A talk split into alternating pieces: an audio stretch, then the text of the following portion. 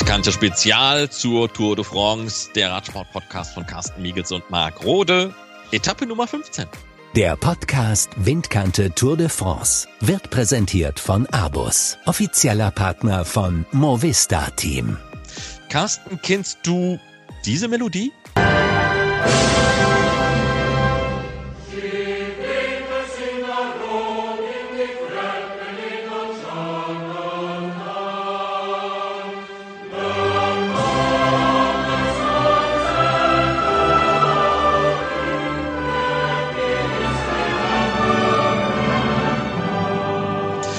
Glaube, das wird die Nationalhymne sein, die wir am Ende in Paris hören werden. Gehst du da mit?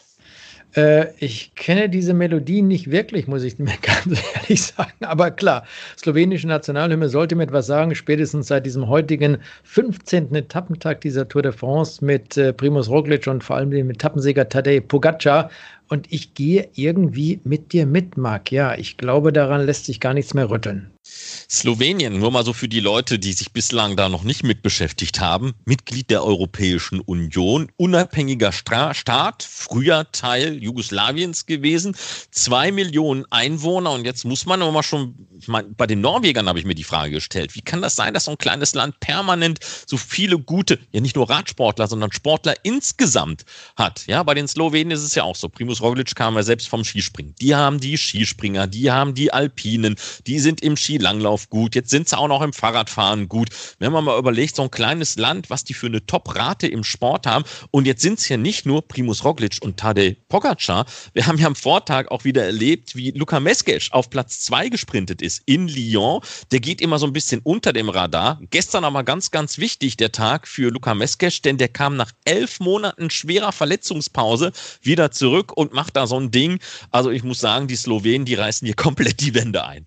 Naja, Luka Metzger, den kennt man ja schon seit einer ganzen Weile. Was ich bei ihm eigentlich ganz gut finde, und es spricht auch für seine Sportlichkeit, äh, für vieles andere, dass er mal da ein Ergebnis reinfährt, da mal ein Ergebnis, dann arbeitet er für seine Mannschaft mit Scott und gestern ist mal wieder das Ganze gut gelaufen für Luka Metzger und deswegen der Etappenplatz Nummer zwei im Ziel hinter Sören Kroh Andersen in Lyon. Das finde ich ganz gut. Nur so dominant wie eben Primus Roglic und Tadej Pogacar zurzeit fahren, das ist schon extrem brutal, muss ich ganz ehrlich sagen. Ja, was haben wir denn während der Etappe festgestellt? Jens Vogt hatte das festgestellt, nachdem ich ja nochmal sagte, ne, also der Roglic, der hat ja mit dem Egan Bernal auf der letzten Etappe der Tour de l'Inde, die fast identisch war mit der Etappe heute äh, Katz und Maus gespielt, äh, schon auch sehr provozierend Katz und Maus gespielt. Und da meinte mhm. Vogte, naja, äh, der wollte eine Duftmarke hinterlassen und ihn schon mal ein bisschen zerstören.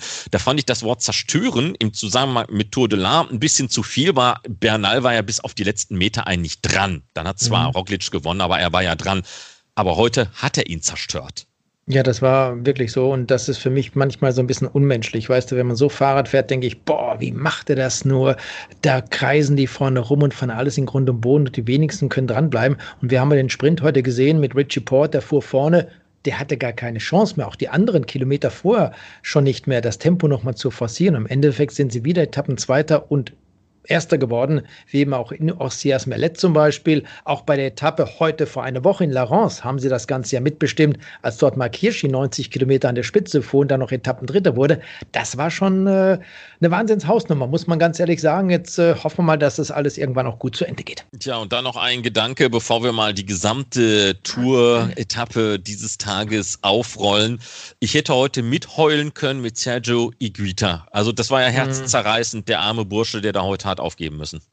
Das war brutal, vor allem die Art und Weise, wie er dort hingeknallt ist von Bob Jungels. Okay, Bob kann überhaupt nichts dafür. Das ist äh, ganz normal ein Rennunfall gewesen, ist rübergefahren, zack, hat ihn abgeräumt. Schade für ihn. Und er ist ja im zweiten Anlauf dann nochmal gestürzt, war quasi in der Kolonne drin und ist dann wohl nochmal gestürzt. Weiß nicht genau, da gab es ja auch keine Bilder, was dort und wie das alles passiert ist. Aber schade, um Sergio Gita, der kolumbianische Meister, weißt du, das sind ja auch so ein paar kleine, jüngere Typen, die dort das Tour de France-Fahrerfeld so ein bisschen aufmischen. Und wenn dann eben einer fehlt, wie dieser kolumbianische Meister, dann finde ich das persönlich besonders schade. Und in der Nachwuchswertung hat ja auch zu diesem Zeitpunkt noch eine Rolle gespielt. Das heißt, wir hatten zu Beginn dieser Tour de France 26 Fahrer, die nach dem ersten Januar 1995 geboren worden und durch seinen Ausfall haben wir jetzt noch 24. Ist einfach schade, dass er fehlt.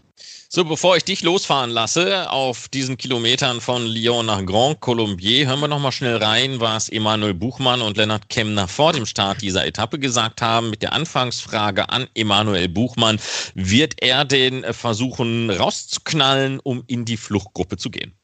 Nee, heute nehme ich nochmal raus. Jetzt gestern war auch relativ hart, da habe ich auch viel gearbeitet für Peter und ja, das würde ich mich, glaube ich, nur kaputt machen und am Ende wird auch nichts dabei rumkommen, wenn ich heute nochmal in die, oder versuche in die Gruppe zu gehen. Ja, vielleicht wird es die letzte Woche noch mal besser, aber im Moment sieht es nicht gut aus.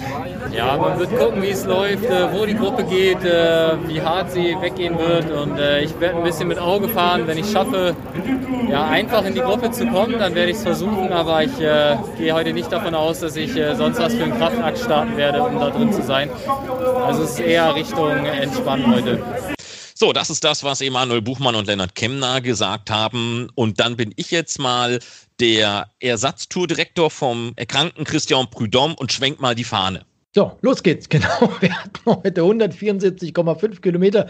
Du überrascht mich jetzt total mit diesem Flaggenschwenken. 12.25 Uhr ging es los, 3700 Höhenmeter. Und das alleine zeigt schon, dass das heute eine verdammt brutal schwere Etappe war. Auch wenn die ersten 98 Kilometer nicht wirklich flach waren, da ging es so ein bisschen hoch und runter, aber nichts im Vergleich zu dem, was am Ende dann auf diesen letzten Kilometern, auf den letzten 80 noch auf die Rennfahrer wartete. Wir hatten einen Zwischensprint heute nach 58 Kilometern und zu diesem Zeitpunkt, das war vielleicht auch das Schönste, es war eine sehr schnelle Anfangsphase. Dieser Etappe, hat sich dann auch eine Gruppe gebildet, unter anderem mit Simon Geschke und mit Michael Gogel. Und in dieser Spitzengruppe war dann auch Matteo Trentin. Und genau der nämlich der Teamkollege von Simon Geschke, hat dann auch diesen Zwischensprint gewonnen und dadurch in der Punktewertung auch einen Sprung nach vorne gemacht. Das heißt, er hat auf jeden Fall mehr Punkte, seinen dritten Platz verteidigt, ist aber etwas näher an Peter Sagan herangekommen und an Sam Bennett, dem Führenden in dieser Punktewertung. Und dann, und das war das Interessante,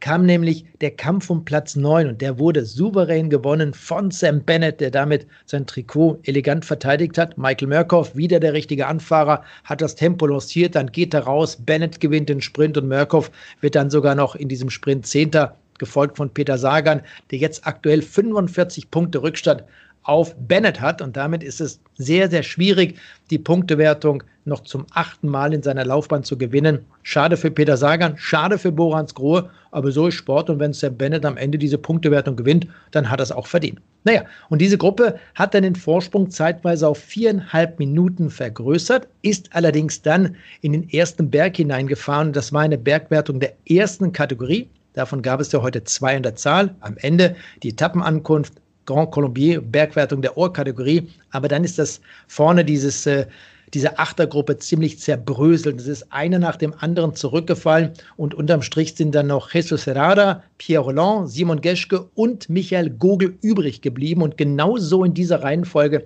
haben sich dann auch die erste Bergwertung geteilt. 63 Kilometer vor dem Ziel er hatte zwar zeitweise Michael Gogel Schwierigkeiten, deswegen wurde er dort nur Vierter in Anführungsstriche bei dieser Bergwertung, aber kam dann Stück für Stück auch in der Abfahrt wieder zurück. Und was ich gut fand, er hat sich dann dort durchgebissen und sogar in der Abfahrt die Spitzenposition übernommen und den nächsten Berg ist als erster reingefahren. Oben dann 45 Kilometer vor dem Ziel, Pierre Roland, gefolgt von Michael Gogel, Jesus Herrada, der frühere spanische Meister, und Simon Geschke. Allerdings hatte Simon Geschke zu diesem Zeitpunkt dann schon einen Rückstand auf seine ehemaligen Begleiter von paar Sekunden. War nicht wirklich viel, aber für Simon Geschke war das Loch dann einfach zu groß. Der kam dann nicht mehr zurück, ist alleine die Abfahrt runtergefahren, wurde dann irgendwann später auch von diesem ersten größeren Verfolgerfeld mit all den Top-Favoriten eingeholt.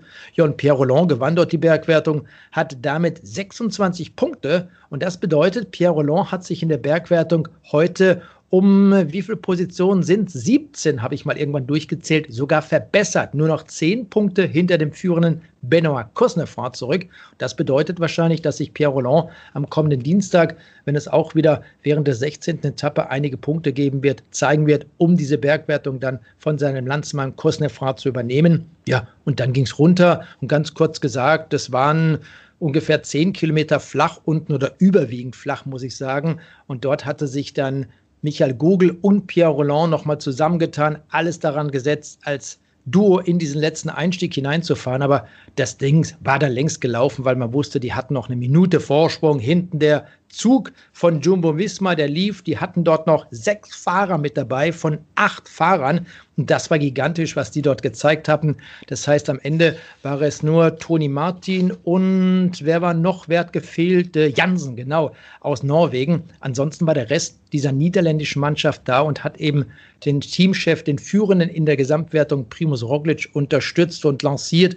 Und der hat heute das gelbe Trikot verteidigen. Du hast ja schon diese slowenische Nationalhymne angesprochen. Sollte die Tour de France in einer Woche am 20. Äh, September dann wirklich in Paris ankommen, dann wird es schwierig werden, für all die anderen nochmal an Primus Roglic vorbeizufahren.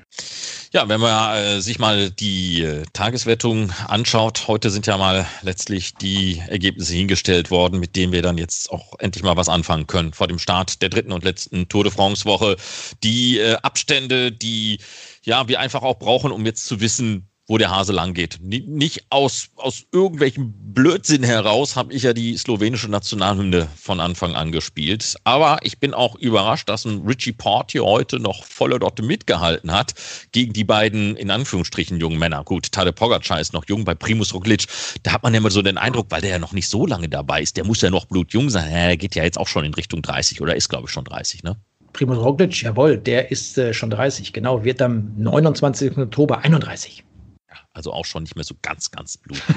ja, ganz so Aber nein, nein, nein, wir haben ja, wir haben ja, guck mal, äh, wir haben ja heute auch gesagt, äh, hier der, der, der äh, Valverde mit seinen 40 Jahren, Mensch, der hat da heute auch noch lange gut mitgehalten. Fand ich super, was Valverde heute gezeigt hat. Der wurde am Ende Etappenzehnter und das mit 40 Jahren. Mein lieber Mann hatte gerade mal 24 Sekunden Rückstand auf Tadej Pogacar. Das könnte ja sein Sohn sein. Ey, das wäre ja mal bockstark. Das hat es ja beim Skispringen gegeben. Ne? Äh, Janne Ahon und sein Sohn die dann schon gemeinschaftlich in einer Mannschaft gesprungen sind. Ja. Also das, das, im Radfahren, also mittlerweile ist es ja wirklich so, ich meine, wir müssen uns nur da wieder Rebellin angucken. Bei dem können ja fast schon die Urgroßenkel mitfahren. Ja, war, war dramatisch, aber könnte so sein. Die Jungs trennen ungefähr hochgerechnet 19 Jahre, oder? Warum nicht? Nichts ist unmöglich. Nein, nein, das physisch alles, alles möglich, in der Tat, ja, ja. Ja, verrückt, verrückt. Also diese, diese Tour-Etappe, jedenfalls diese 15. hat für viele Klarheiten geschaffen. Naja, und dann kam irgendwann Egan Bernal ins Ziel, über sieben Minuten der Rückstand. Boah, also als Titelverteidiger kann ich mich nicht erinnern, wann ein Titelverteidiger das letzte Mal dermaßen auf der Straße abgewatscht worden ist. Ja, das war schon brutal. Sieben Minuten und 20 Sekunden sein Rückstand. Als 25. hat er das Ziel erreicht. Mit an seiner Seite war unter anderem auch Kwiatkowski, bisschen weiter vorne der nächste Kolumbianer Nairo Quintana, der hatte heute als 18. Rückstand 3 Minuten und 50 Sekunden. Das ist ja vielleicht auch so seelisch und moralisch alles noch im Rahmen. Aber wenn du dann als Titelverteidiger, wie du es gerade gesagt hast, so viel Rückstand hast, das ist schon ziemlich bitter für ihn, muss ich ganz ehrlich sagen. Nun weiß man nicht, warum er diesen Rückstand hatte. Wir werden mal warten, das äh, wird wahrscheinlich auch erst am Ruhetag bekannt gegeben, ob es irgendwelche gesundheitlichen Probleme gab, ob es vielleicht auch an der Ernährung lag, dass er zu wenig gegessen hat. Denn Jens Vogt und Robert Bengsch haben sie heute auch während der Übertragung gesehen. Der saß auf dem Rad und, und konnte einfach nicht mehr auf die Zähne beißen. Völlig, man könnte schon fast sagen, regungslos ist er dort die letzten 10, 12 Kilometer hinaufgefahren. Also das war nicht wirklich dolle, wie er da aussah, muss man ganz ehrlich sagen. Hoffen mal, dass er vielleicht auch in einer gewissen Form noch Schadensbegrenzung betreiben kann und am Ende irgendwo noch einen Achtungserfolg herausfährt in Form eines Etappensiegs oder sowas. Also das wäre schon schön. Und eins vielleicht noch, Marc, zu dieser Etappe heute. Wir haben ja auch immer wieder das Thema Karenzzeit, über das wir reden müssen. Die Karenzzeit lag heute bei 43 Minuten und 52 Sekunden. Das heißt, Roger Kluge, Marco Haller, dann eben auch Caleb Ewan, Sam Bennett. Und du erinnerst dich, wir hatten das Thema gestern. Bora Hans Grohe wird versuchen, die Jungs so kaputt zu fahren, dass sie außerhalb der Karenzzeit das Ziel erreichen. Und da hat heute nicht viel gefehlt, ungefähr fünf Minuten. Dann wären die Jungs raus gewesen und Peter Sagan hätte dieses grüne Trikot übernehmen müssen oder übernehmen dürfen. Aber soweit ist es heute nicht gekommen. Sie sind alle drin geblieben. Und das heißt, wir haben heute noch 156 Fahrer im Ziel dieser 15. Etappe. Bevor wir mal Maximilian Schachmann äh, nachher die ersten zwei Wochen zusammenfassen lassen, schauen wir doch jetzt mal auf den Stand der Dinge in den großen Wertungen. Wir haben es ja schon gerade gesagt. Weiterhin slowenische Doppelführung in der Gesamtwertung. Primus Roglic vor Tade Pogacar. Die Differenz zwischen den beiden. 40 Sekunden. Dann ist dieser vierfache kolumbianische Block heute gesprengt worden mit aller Macht. Aber es sind immer noch zwei Kolumbianer im Rücken der beiden. Slowenen, Rigoberto Uran und Michael Angel Lopez 1,34 beziehungsweise 1,45 der Rückstand. Und die anderen, auch Nairo Quintana, der hat ja wenigstens noch die Top 10 halten können, aber Egan Bernal, der ist ja komplett aus allen rausgeflogen was man noch als schön empfinden kann. Ja, der ist jetzt 13, der hat damit 10 Positionen verloren, 8,5 Minuten Rückstand. Und dann haben wir vorne, du hast ja gerade über diesen kleinen kolumbianischen Restblock gesprochen, Uran und Lopez als Dritter und Vierter, Adam Yates auf Platz 5, Richie Port finde ich super stark als Sechster zurzeit in der Gesamtwertung. Lander finde ich auch klasse, Siebter in der Gesamtwertung. Der hat heute eben eine Position gut machen können. Zwei Minuten und 16 Rückstand. Dann kommt der nächste Spanier mit Enric Mas und der fährt ja genauso wie sein Teamkollege Alejandro Valverde so ein bisschen unter dem Radar durch. Die sieht man kaum, sie sind aber immer da. Und Valverde mit seinen 40 Jahren ist Zwölfter in der Gesamtwertung mit nicht ganz sieben Minuten Rückstand vor ihm Guillaume Martin als bester Franzose auf Platz 11 und Tom Dumoulin ist Zehnter vor ihm, Nairo Quintana als Neunter in der Gesamtwertung. So, und dann der Blick auf das grüne Trikot. Das war ja heute schon wieder heiß umkämpft, die ganze Nummer. Es hat ja dann, das hast du vorhin schon geschildert, Matteo Trentin aus der Fluchtgruppe herausgegeben, der sich da wieder ein paar Pünktchen holte. Sehr wahrscheinlich dem Nicolo Bonifacio mal mit auf den Weg gegeben hat, auf Italienisch. Ich meine, die verstehen sich ja. Ey, Alter, Warum musst du mir das Leben denn hier so schwer machen? Hast du einen in der Pfanne oder was? Äh, Trentin, Dritter in dieser Wertung, 189 Punkte. Und dann hat Sam Bennett den Sprint des Feldes gewonnen. Da war dann auch Michael Murkoff als Wingman. Dazwischen Peter Sagan als Dritter eben aus dieser Gruppe heraus. Deswegen steht es da jetzt 269 zu 224 zugunsten des Iren. Ja, damit ist er einigermaßen durch. Wird schwierig werden für Peter Sagan, da nochmal näher an Sam Bennett heranzukommen. Wird der nächste Ire sein nach Sean Kelly, der diese Nachwuchswertung oder Punktewertung, Blödsinn, Nachwuchswertung, das kommt gleich, der diese Punktewertung bei der Tour de France gewinnen wird und die Berge. Jetzt geht's dem Benoit Cosnefroy aber so langsam an den Kragen. Der trägt dieses gepunktete Trikot zwar auch noch nach dem Ruhetag. 36 Punkte hat er, aber jetzt robben, robben sie sich ran, die Slowenen, Tade Pogacar und Primus Roglic. 34, 33. Oh, die Einschläge kommen da aber immer näher. Oh ja, die kommen deutlich näher und sind hörbar am Ende. Was ich ja auch wieder gut finde, Pierre Roland, hat heute ein paar Plätze gut gemacht, ist jetzt Sechster mit 26 Punkten und er hat nur noch 10 Punkte Rückstand auf Benoit Cosnefroid, auf seinen Landsmann. Und wenn man sich mal die Slowenen nimmt, Marc Pogacar und Roglic, Zweiter und Dritter in der Bergwertung, die haben ja nicht wirklich Bock auf dieses Trikot. Das heißt, das nehmen sie dann irgendwann mal so mit, weil es nicht anders geht, weil sie an irgendeiner Bergwertung vorne sind. Aber die fahren ja nicht darum, die kämpfen nicht um diese Sonderwertung. Und bei Pierre Roland und eben dem immer noch führenden Benoit Cosnefroy könnte ich mir das sehr gut vorstellen, dass spätestens am kommenden Dienstag, wenn diese Tour de France in die letzte und entscheidende Woche geht, da nochmal der Kampf entbrannt. Und wer weiß, vielleicht wird auch Michael Google noch mal ein bisschen eingreifen, Jesus Herrera zum Beispiel, die sind nämlich Neunter und Siebter in dieser Bergwertung. Vielleicht auch Mark Hirschi, der ist Fünfter bin davon überzeugt, dass die Mannschaft Sunweb, die ja hier schon zwei Etappen gewonnen hat, Mark Hirschi Zweiter und Dritter geworden, sich da auch nochmal irgendwie in der Form präsentieren will. Und ob es dann reicht mit dieser Bergwertung, ist ein ganz anderes Thema. Die sind sowieso schon extrem erfolgreich bei dieser Tour. Tade Pogacar, weiterhin der Mann im weißen Trikot. Dahinter hat es einen Wechsel an den Positionen gegeben. Enric Mas jetzt vorbei an Egan Bernal auf die 2, 2,35 der Rückstand des Spaniers. 7,45 der Rückstand von Egan Bernal gegenüber dem Slowenen. Auch da, denke ich, sind die Messen mittlerweile gesungen, was das anbelangt. Und noch ganz schnell der Blick auf die Mannschaften. Jetzt wieder die Nummer 1, das Team Mobistar, 14,5 Minuten, na fast 15 Minuten sogar, auf das Team Jumbo Fisma und Education First hat wacker gekämpft, aber jetzt hat man schon fast eine halbe Stunde Rückstand gegenüber den Spaniern auf der 1. Ja, so sieht es aus in der Mannschaftswertung. Mobistar damit wieder an der Spitze. Wenn alles gut läuft, werden sie auch diese Mannschaftswertung erneut gewinnen. Haben sie schon einige Male bei den Grand Tours abgeräumt. So, und jetzt lassen wir mal Maximilian Schachmann die ersten zwei Wochen dieser Tour de France Revue passieren.